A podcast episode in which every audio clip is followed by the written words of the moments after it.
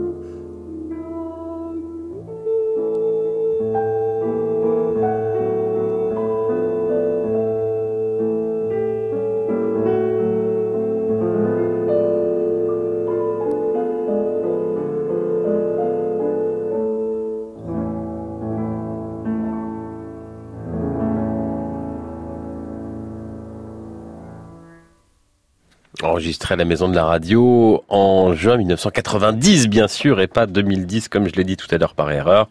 Les chemins d'amour, musique de Francis Poulenc, texte de Jean Anouilh, c'était Dominique Viss et Daniel Salzer au piano. Leur premier pas à retrouver sur francemusique.fr.